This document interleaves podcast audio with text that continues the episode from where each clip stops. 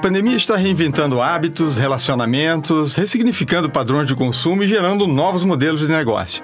E o que muda na gestão das empresas? Como acelerar as aprendizagens em meio a tantas mudanças? Ouvidos atentos podem mais. Este é o Pod, o podcast do Sebrae Alagoas. Toda semana um convidado especial para um bate-papo sobre temas que impactam negócios, carreiras e sociedade. Estamos começando o episódio 2 da temporada O Mundo Mudou. E você? Hoje recebemos Chico Saboia, presidente da Amprotec e superintendente do Sebrae em Pernambuco, para um bate-papo sobre gestão de empresas e economia digital. Então, Chico, estamos vivendo um cenário desafiador, cheio de incerteza, né? A pandemia tem nos levado a uma necessidade de acelerar as aprendizagens e se antecipar. É, você mesmo vem falando há algum tempo sobre esses gaps de futuro, né? A necessidade de inovar, porque não temos mais um mundo linear, previsível e lento, né? Dá para ver claramente que essa pandemia expôs uma fragilidade nos modelos de negócio que já estavam de alguma forma anacrônicos. As empresas poderiam ter se preparado melhor para esse momento? Quais sinais não foram percebidos? Vinícius, a gente não só poderia, como deveria ter se preparado. Eu acho que é um grande equívoco no entendimento do que é o impacto da pandemia sobre a realidade das empresas e das organizações, que é achar que a pandemia, e sim, foi ela que trouxe algo de novo. Isso não é verdade. Na verdade, há 25 anos, se a gente quiser ser generoso e tomar da internet para cá, o mundo vem passando por ondas cada vez mais próximas e profundas, mais intensas de inovação. Essas inovações combinadas vão gerando impacto sobre o comportamento dos agentes do mercado, dos consumidores, dos distribuidores, dos produtores, de sorte que não tem nenhuma desculpa para a gente não ter feito aquilo que deveria já, no mínimo, ter iniciado há muitos anos. Essas mudanças vêm passando pelos nossos narizes e a gente fez de conta que não era com a gente, era para o grande, era para o estrangeiro, era para o de fora, mas nós não. Agora a Covid realmente bota a gente no canto do ringue e fica espancando o nosso fígado. E a gente agora vai ter que dar essa resposta. Sim, deveríamos ter feito e sim, poderíamos ter a, a, olhado e decupado os sinais que o futuro emite com muita frequência, e agora cada vez uma frequência maior do que antes, né? Antes, o futuro, como a gente disse sempre, o futuro chegava devagar antigamente, hoje chega com muita velocidade. De sorte que só não resta um, um, um, um, esforço a fazer, que é se entender melhor com o futuro, trazê-lo para o presente e dessa maneira a gente conseguir é, dar as respostas que a sociedade necessita, e falando aqui no caso específico de uma instituição feita do SEBRAE e da sua clientela, atender às expectativas do mercado, que é cada vez mais digital, que é cada vez mais móvel, mais conectado de fato nos leva à necessidade de nos preparar para essas constantes mudanças, né? Além de ter um plano B, C e D, sermos mais flexíveis, inclusive combinando estratégias, né? Que lições do universo das startups, por exemplo, podem ser adotadas por um negócio tradicional que achava que não precisava ser tão ágil e se antecipar ao futuro, tampouco ser tão digital? É, eu acho que essa, essa pandemia, entre outras coisas, é, dos seus efeitos catalisadores né, sobre os negócios, catalisadores dessas mudanças, nos chamou a atenção para a necessidade de que a gente seja cada vez mais startups. Né? Nós sermos startups de nós mesmos, inclusive. Sermos startups aqui, a gente tem que tomar entre aspas, Vinícius, para não parecer que a gente deva um pequeno negócio tradicional ou mesmo uma grande empresa tradicional deva virar um startup no sentido clássico de ser uma empresa pequena, inovadora, ágil, etc. Não é isso. Vamos tomar isso mais filosoficamente, entendendo startup aqui como uma filosofia de negócios que busca na agilidade, que busca na mudança contínua, que busca na escuta dos interesses do usuário, das suas necessidades, que traz o usuário para o centro da estratégia, que pivota rapidamente, que utiliza metodologias de planejamento e gestão ágeis. Isso sim, é a, pandemia nos trouxe esse aprendizado. Por que eu estou enfatizando isso, Vinícius? Porque é, nós vimos estamos, né, não vimos, não no passado, estamos no presente assistindo a uma mudança muito ágil no modo de fazer negócios das empresas tradicionais, inclusive. Isso é um aprendizado incrível. O que, o que, que se passava? A gente sempre achava que fazer as transformações digitais eram coisas impensáveis e inalcançáveis para os pequenos, porque eles são analógicos, porque eles são pobres, desinformados, etc. Isso tudo é a meia verdade. É claro que eles têm dificuldades. Eles não têm tempo, de um modo geral, o nível de, de instrução, de, de formação média é mais baixo do que os, os gestores executivos das grandes empresas. O seu mercado é um pouco mais tradicional do que o mercado das grandes empresas, portanto, o nível de demanda por parte do mercado é, comporta ainda um certo tradicionalismo. Mas, por outro lado, as empresas, em sendo pequenas, elas têm uma coisa muito bacana que as grandes não têm, que é uma capacidade e uma flexibilidade maior para fazer as mudanças. Então, essa pandemia foi um, um tapa na cara daqueles céticos que sempre olharam o pequeno negócio com um certo até desdém. Ah, o pequeno negócio está fora do jogo. Não está fora do jogo, não. O pequeno negócio tem que entender duas coisas. Primeiro, o mundo é digital e o cliente do pequeno negócio, que é o cidadão comum, é cada vez mais digital e mais digital do que o pequeno negócio. O pequeno negócio é muito mais analógico é muito mais tradicional, é convencional do que o seu cliente. E isso é um risco, isso é uma ameaça para o pequeno negócio, porque esse pequeno, o cliente do pequeno negócio está migrando para as plataformas digitais, está indo para o comércio eletrônico. E a segunda, é, a segunda ação, o segundo reconhecimento que os pequenos negócios têm que fazer é que ele conta com instituições, por exemplo, como o SEBRAE e outros parceiros que podem ajudá-lo, num processo permanente de transformação. Transformação não é uma coisa hoje inalcançável. Você pode começar um processo de transformação, Vinícius, desde a simples organização de um grupo de clientes pelo WhatsApp, até você evoluir e estar tá preparado para você fazer parte de um marketplace do padrão Magazine Luiza, lojas americanas, Mercado Livre, etc. Existe, portanto, um contínuo, existe, portanto, um, um, uma escala crescente e apropriada de estágios em que o pequeno negócio pode e deve percorrer até chegar no ponto em que ele se sinta é, maduro o suficiente para dar o último dos passos e ser igual a qualquer grande empresa, empresa moderna. Mas há empresas, mesmo em setores extremamente impactados, como de serviços, que estavam de alguma forma preparadas para enfrentar essa pandemia e seus efeitos. Que elementos deram maior resiliência e capacidade adaptativa a esses negócios, Chico? Essas que já estavam no meio do caminho, sim, eu entendo que elas até se deram, deram melhor, porque já tinham pelo menos metade do caminho percorrido, e mesmo aquelas que não tinham iniciado, conseguiram eh, fazer coisas incríveis, montar suas pequenas, suas pequenas lojas no Facebook, por exemplo, criar grupos de WhatsApp, se entenderem com delivery e criaram rapidamente redes de, de entrega e conexão com o cliente. O que tem em comum em todas elas, em todos os processos de transformação, Vinícius, no meu entendimento, isso vale para grandes e para pequenas, isso vale para aquelas que começaram antes e aquelas que estão começando agora, e para que estão pensando em começar o seu processo de transformação, que é a grande maioria ainda, é trazer o cliente para o centro da estratégia. Aqueles empreendedores que são mais sagazes, que sabem que precisam ter uma conexão mais estreita com o cliente, estão enxergando o cliente com outros olhos, sabendo que o cliente já fez sua escolha, ele é digital e acabou, não tem saída fora do digital, essas é, conseguiram performar melhor.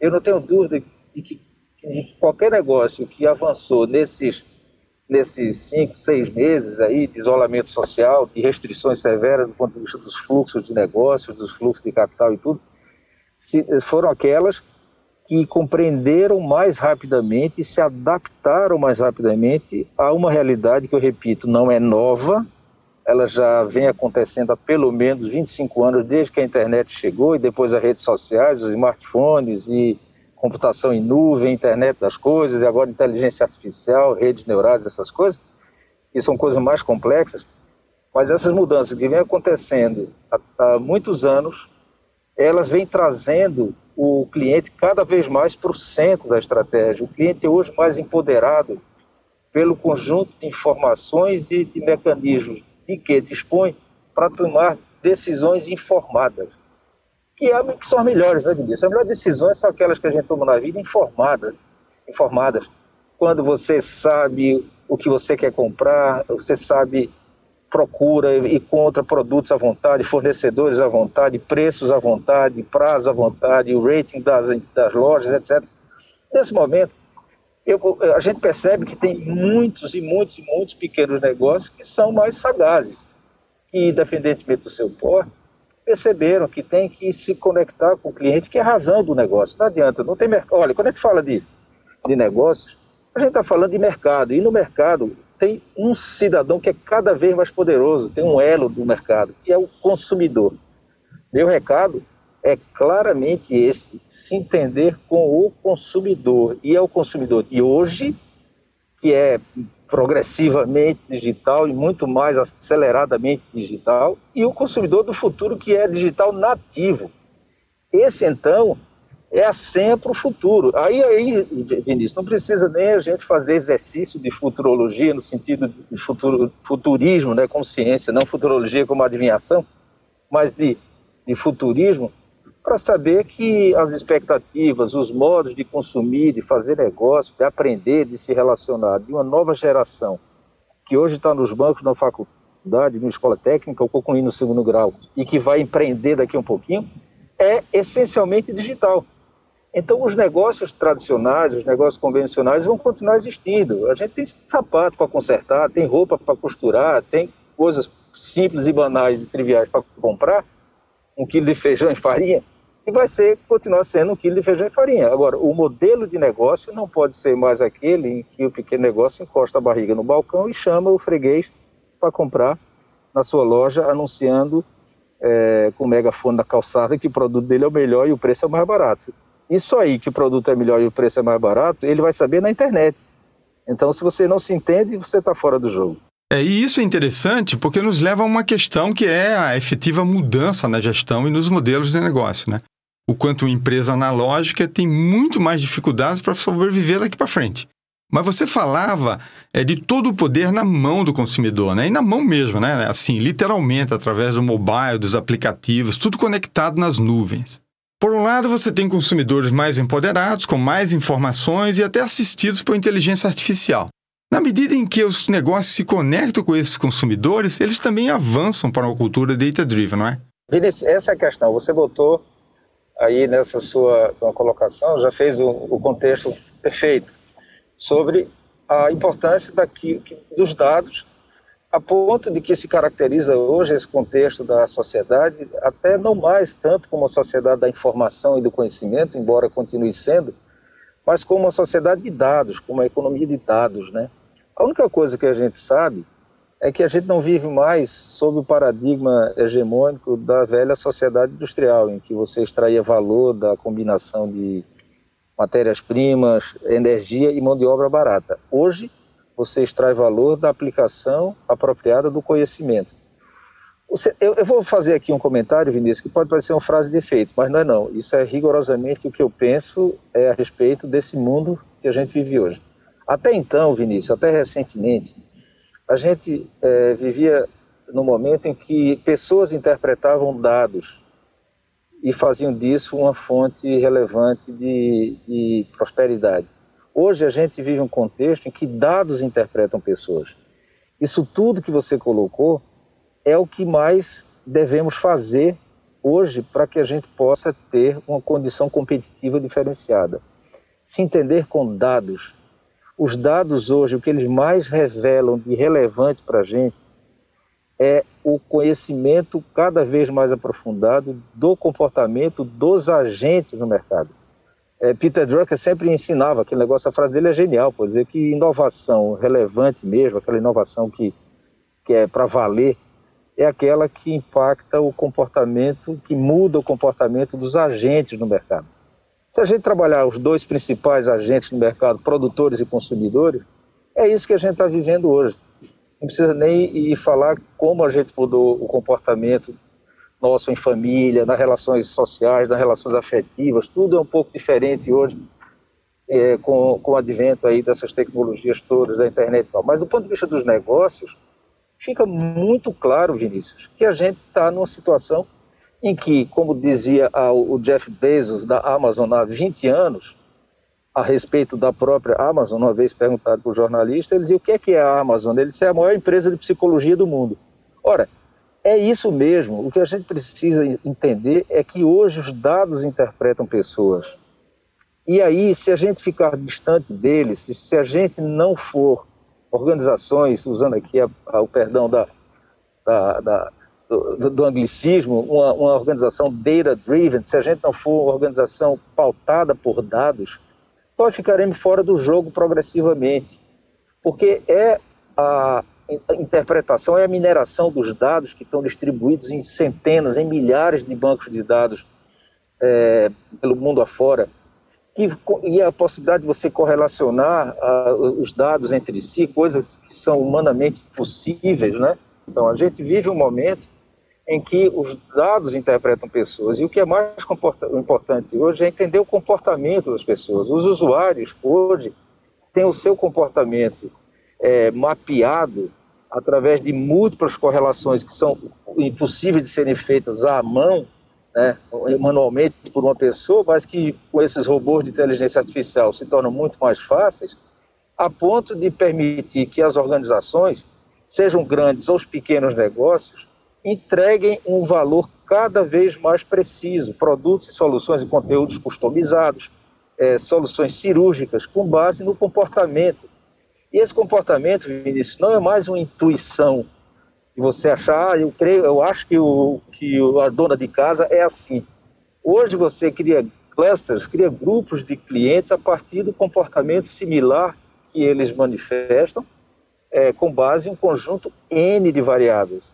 E isso é o papel da ciência de dados, isso é o papel dessas ferramentas que, baseadas e desenvolvidas por cientistas de dados e interpretadas por, por eles, estruturadas por eles, nos permitem, como usuários dessas informações e desses dados, é, desenharmos estratégias mais assertivas, que é isso que a gente está precisando. Isso vale para qualquer corporação, qualquer organização, qualquer empresa, independentemente do seu porte. É claro que aquelas que são muito mais aquinhoadas, elas vão desenvolver plataformas mais sofisticadas, e aquelas que são menores vão ter que pedir apoio, pedir suporte a organizações como a nossa, como o SEBRAE, que, tendo o papel de ajudar as pequenas empresas, podem e devem prover é, serviços de alto valor agregado, baseados no conhecimento e no uso intensivo dos dados.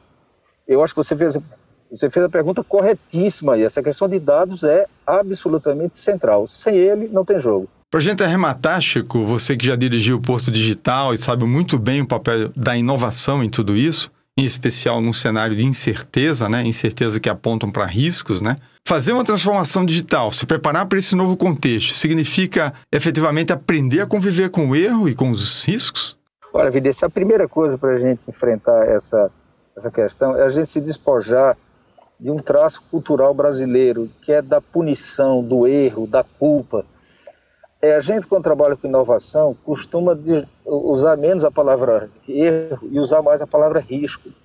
Cabe a cada empreendedor, que é um ser que lida com risco mais do que qualquer outro, entender que aquilo que no domínio dos, da visão tradicional é um erro, para ele é um risco.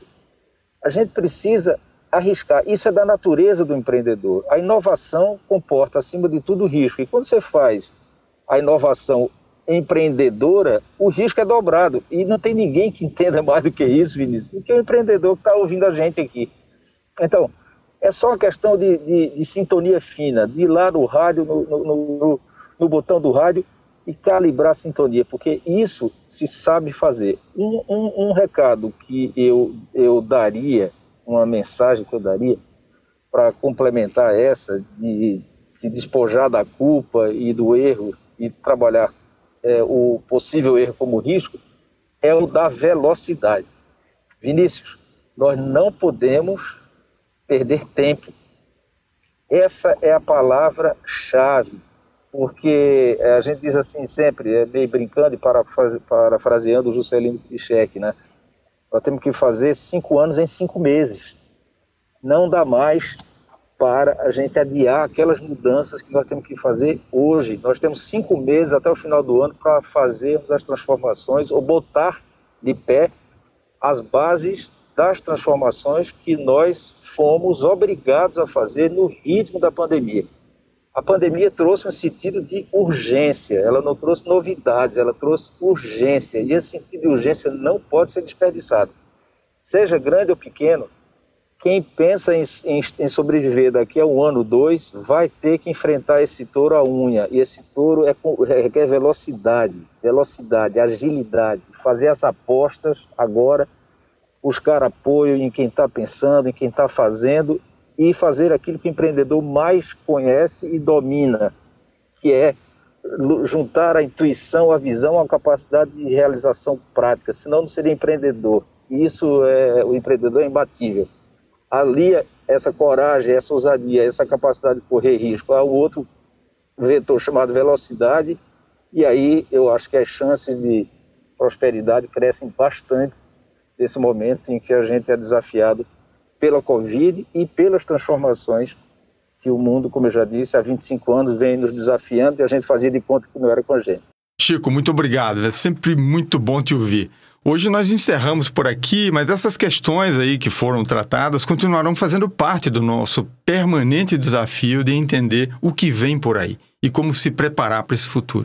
Tá bom, querido. Grande abraço. Tchau, tchau. Esse foi o segundo episódio da temporada O Mundo Mudou e Você. Conversamos com Francisco Saboia, presidente da Amprotec e superintendente do Sebrae em Pernambuco, sobre como as empresas podem se preparar para viver ambientes cada vez mais incertos no mundo de hoje, conseguem superar as crises os negócios que aprendem a se posicionar no ambiente digital e trazem o cliente para o centro da sua estratégia. Significa investir em processos mais ágeis, flexíveis e adaptáveis às necessidades do consumidor. Um caminho sem volta e vale tanto para grandes quanto pequenas empresas. Obrigado a você que nos acompanhou até aqui. Na próxima semana vamos falar sobre transformação digital nos pequenos negócios. Você sabe por onde começar? Espero você. Até lá. Este foi o Pod, o podcast do Sebrae Alagoas. Saiba mais sobre nós em www.al.sebrae.com.br e nos acompanhe nas redes sociais. Sebrae Alagoas, a força do empreendedor brasileiro.